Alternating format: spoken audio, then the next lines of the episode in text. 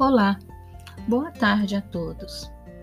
Hoje falaremos sobre métodos de alfabetização. Para tanto, iniciaremos com uma pequena explanação sobre o tema, para que se tenha uma melhor compreensão da importância deste assunto. O aprendizado da leitura é um fato importante para os pequenos. No entanto, para que isso aconteça de modo satisfatório e pleno, o docente precisa conhecer e entender quais são os métodos de alfabetização e qual deles se adequa aos seus alunos. No Brasil, a Política Nacional de Alfabetização não explicita um método único de alfabetização, embora os métodos utilizados se aproximem bastante do método fônico, o qual foca a manipulação dos sons das palavras, de modo a combiná-los com as letras, para que se desenvolva a habilidade de decodificação e aconteça a leitura nas crianças. Sabemos que as crianças, desde pequenas, desde bebês, é, já têm habilidades para leitura. Isso mesmo que vocês ouviram. Um bebê de apenas alguns meses reconhece os sons da fala de sua mãe, de uma outra pessoa. Aos dois anos, ele já possui, em média, no seu repertório de palavras, mais ou menos 50 palavras. Quando trabalhamos a fala com os bebês e as crianças pequenas por meio de canções e contação de história, estamos contribuindo para que aconteça nesta criança o desenvolvimento da consciência dos sons das palavras. Posteriormente, a criança começa a desenhar o que ouviu. Ao se fazer uma leitura constante para os pequenos, os pais estimulam seus filhos ao hábito da leitura, o que futuramente virá facilitar a alfabetização dos pequeninos. Portanto, a alfabetização é aprender a ler e escrever para fazer parte do meio social. Vamos destacar aqui dois métodos, o sintético e o analítico.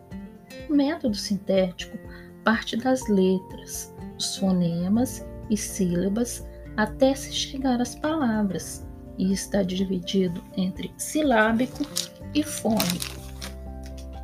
O método fônico ou fonético é apresentado pela relação entre fonema e grafema. O método silábico considera a sílaba como uma unidade como vocês podem se lembrar, acredito que a maioria de nós é, foi usado bastante uma cartilha que se chamava Caminho Suave.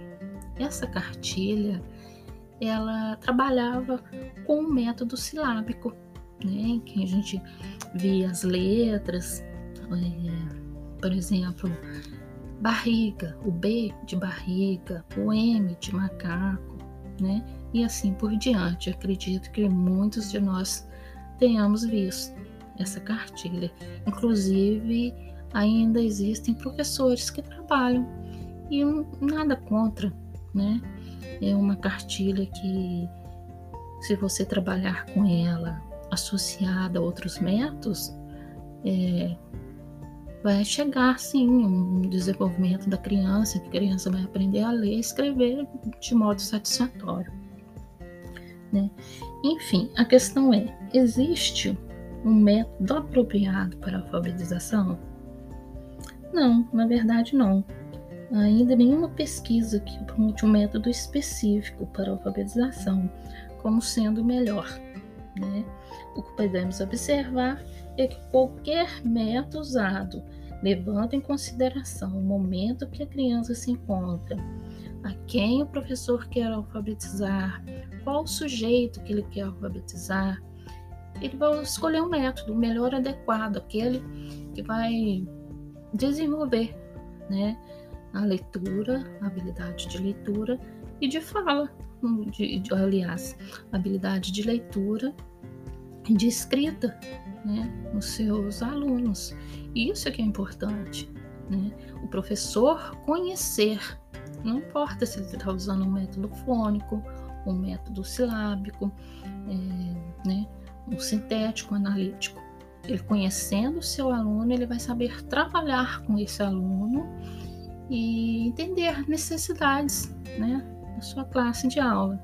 E isso que é o importante, o professor chegar no final do ano com êxito com seus alunos, né?